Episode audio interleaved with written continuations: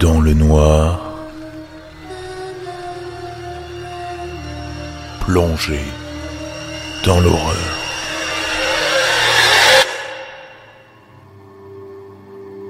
Avant que je commence, laissez-moi vous expliquer ce qui m'arrive. Le terme technique pour ce que je suis est appelé un eidétique. Vous avez déjà sûrement entendu parler de personnes avec des mémoires photographiques Eh bien c'est ça, excepté que les eidétiques, de ce qu'ils se rappellent, ne sont pas limités à leur seule vision. Chaque cas varie dans ses capacités spéciales. Le sens de l'ouïe, du goût, de l'odeur peuvent être utilisés n'importe quand. Quelques eidétiques sont aussi connus pour avoir la possibilité de voir ce qu'ils pensent. C'est la catégorie dont je fais partie. Je dois l'admettre, cette capacité a ses avantages. Les cours sont faciles parce que je peux voir toutes les notes après les examens que je passe. Je suis capable de faire remémorer des souvenirs heureux que j'ai eus avec des amis ou avec ma famille, pour aider à éclaircir leur journée. Dès que je m'ennuie, je peux lire des livres que j'ai déjà lus ou regarder des séries que j'ai déjà regardées dans ma tête. Ça paraît cool, non? Au moins, c'est ce que les gens me disent.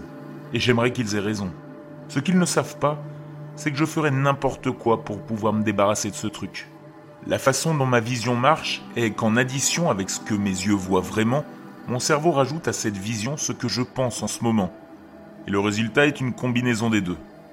Donc ma vision mentale est limitée durant la journée, car ma vision actuelle interfère avec. Mais quand je vais au lit, et que la pièce est totalement sombre, ma vision mentale a le champ libre sur ce que je vois. Maintenant, vous allez me demander pourquoi c'est si mal.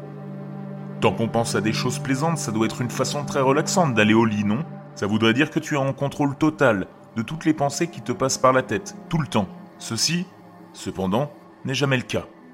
Le cerveau est constamment bombardé par ce qui est appelé des pensées intrusives. Je suis sûr que vous avez déjà entendu les craquements ou les gémissements que fait votre maison la nuit, et que vous pensez que quelqu'un rôde dans le noir. La peur reste pendant quelques secondes, mais après une minute, ou moins, où rien ne se passe, vous l'oubliez et vous vous rendormez. C'est une pensée intrusive. Le sentiment qu'il n'y a rien ici, votre cerveau vous force à penser qu'il y a quelque chose. Sauf qu'avec moi, ces pensées intrusives ajoutent une image qui accompagne le son, les sons dans la nuit sont toujours accompagnés par quelque sorte de personnes ou de créatures marchant autour de ma chambre ou restant là à me regarder. Évidemment, ça a été dur de grandir avec cela. Je ne pouvais rien comprendre de tout ça quand j'étais jeune, et je devais accepter qu'il y avait des monstres dans ma chambre quand j'allais dormir. Plus d'une nuit, mes parents devaient courir dans ma chambre après avoir entendu mes pleurs et essayer de me consoler, même si leur présence n'avait jamais fait disparaître l'image dans ma tête. Éventuellement, je pouvais comprendre que les images n'étaient pas réelles, parce que ce n'étaient que des choses que j'avais déjà vécues avant. Et être capable de savoir d'où ces images venaient me calmait. J'ai appris à vivre avec, même avec les entités qui apparaissaient chaque nuit. Jusqu'à il y a quelques mois. Je venais juste de rentrer à mon appartement après une longue nuit de travail à l'hôpital, et j'ai remarqué que mon colocataire n'était pas à la maison. J'ai pensé qu'il était dehors, à un bar. Je n'y ai pas trop pensé. Puis je suis rentré. Pendant que j'ouvrais la porte de mon appartement, l'obscurité habituelle m'accueillit, et ma vision mentale prit le dessus pendant que je marchais vers le bouton de la lumière. Juste quand j'allais l'allumer, j'ai vu un homme, au bout du couloir, me regardant. Je me disais que ce n'était qu'une image, mais, pour la première fois, c'était quelque chose dont je ne me rappelais plus. Il était extrêmement gros et n'avait pas d'habit, à part un petit chapeau melon noir sur sa tête chauve. Sa peau était luisante, d'un violet écœurant, et paraissait être pelé sur son corps insalubre. Sa bouche pendait, révélant une suite de dents gangréneuses, et un moignon chargé de pu en guise de langue. Mais le truc qui a coincé le plus était le fait qu'il n'avait ni yeux ni orbite. Ils étaient remplacés par des grumeaux de chair qui semblaient venir des bords de son chapeau. Ma main hésita sur l'interrupteur, et ma peur fut temporairement remplacée par de la curiosité. Je voulais voir ce que cet homme ferait si je m'asseyais un moment. Il était, après tout, une image que mon cerveau avait créée. Alors je m'assis sur mon canapé et je l'observais calmement. Après quelques minutes, il a commencé à bouger. Comme toutes mes autres hallucinations, ses actions ne faisaient aucun bruit dans le monde réel. Et il se balada silencieusement dans mon appartement. Il n'avait pas du tout l'air d'aller vers moi, et n'avait pas l'air non plus d'avoir une destination claire en tête. Je commençais à perdre de l'intérêt et me levai pour allumer la lumière et me préparer pour aller au lit. Puis il parla.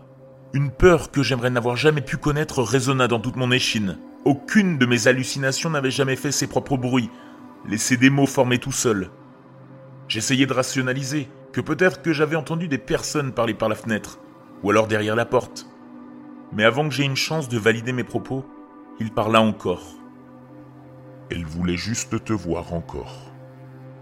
Sa voix était profonde et déformée, et il parlait très silencieusement, mais j'entendis chaque mot. La panique s'empara de moi et j'appuyai sur l'interrupteur. Comme toujours, la lumière a fait disparaître l'homme instantanément, et je fus laissé seul dans mon appartement. Un soulagement m'envahit, et j'ai essayé de trouver une solution plausible à ce qui m'était arrivé. Je savais que la voix venait de l'homme, et je n'arrivais pas à savoir comment ça pouvait être possible. Je ne le reconnaissais pas de n'importe quel film d'horreur que j'ai vu ou d'une image sur Internet. Aucun souvenir ne venait non plus au sujet de la voix. Qu'importe la conclusion à laquelle je suis arrivé, je savais que je le reverrais quand je serais au lit. Il ne m'a pas déçu. Pas plus tôt que quand j'ai sauté sous mes couvertures. Il arriva dans ma chambre. J'essayais de me distraire en pensant à autre chose. Je ressortais ma tactique habituelle qui consiste à penser à ma sœur pour qu'elle apparaisse pour me calmer. Elle était tout le temps tellement compréhensive, même quand on était enfant, de ce qui m'arrivait. Sa présence m'aidait à être en paix je me suis reposé sur elle quand je devais passer à travers des épisodes sérieux. Cependant, son image paraissait avoir un effet sur lui.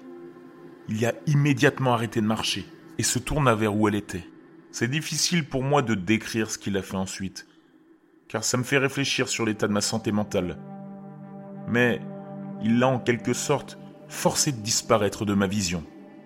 Ce n'était pas possible. J'aurais dû être capable de la garder dans ma vision quand je pensais à elle, mais pour la première fois, je ne pouvais pas.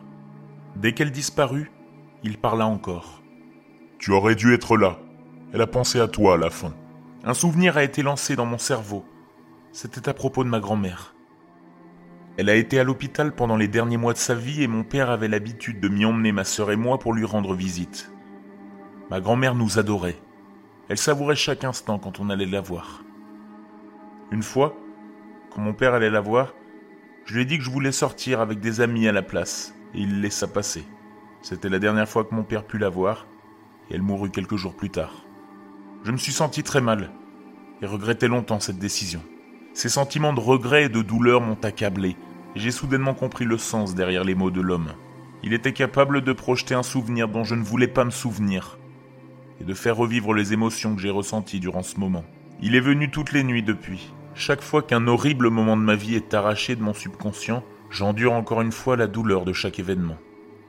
Chaque nuit, je suis incapable de faire face à l'écrasante charge d'émotions. Les petits moments de sommeil que j'ai sont remplis de cauchemars issus de ce souvenir. Je ne vois pas la fin de ce cauchemar. Je pense souvent à la nature d'un éventuel enfer ou paradis, ou encore s'il y a un Dieu ou pas. Au début, je pensais qu'il ne pouvait pas exister un Dieu qui accepterait ce genre de tourment sur quelqu'un qui, visiblement, n'a rien fait pour mériter ça. Cependant, je ne pouvais pas penser à une version plus terrifiante de l'enfer que ça. De devoir revivre et reconsidérer chaque mauvaise décision dans une vie est l'ultime et la meilleure méthode pour pousser une âme à son point de crise. Je ne peux voir qu'une façon de me débarrasser de cela. Si ma famille lit ça, sachez juste que je vous aime et que je suis désolé pour les douleurs que j'ai causées. J'espère que vous comprendrez.